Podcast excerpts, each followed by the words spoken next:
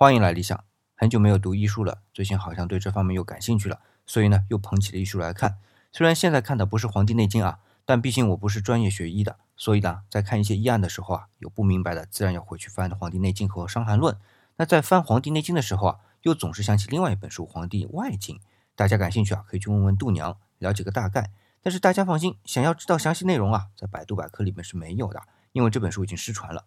而且如果按照百度百科的说法，这本书还没对外发布就被火烧了。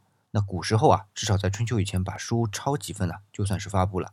但根据西汉的刘向、刘歆父子编撰的《七略》猜测啊，这本书应该是发行出来的，而且在西汉是有传抄的。所以啊，它的失传至少在西汉之后。《内经》我们知道是不讲做手术的，而外经就类似于外科。那在中国古代啊，人们对身体的重视，像外经这样破皮动刀的，很容易被人排斥。所以我猜啊。这也是《黄帝内经》失传的原因之一吧。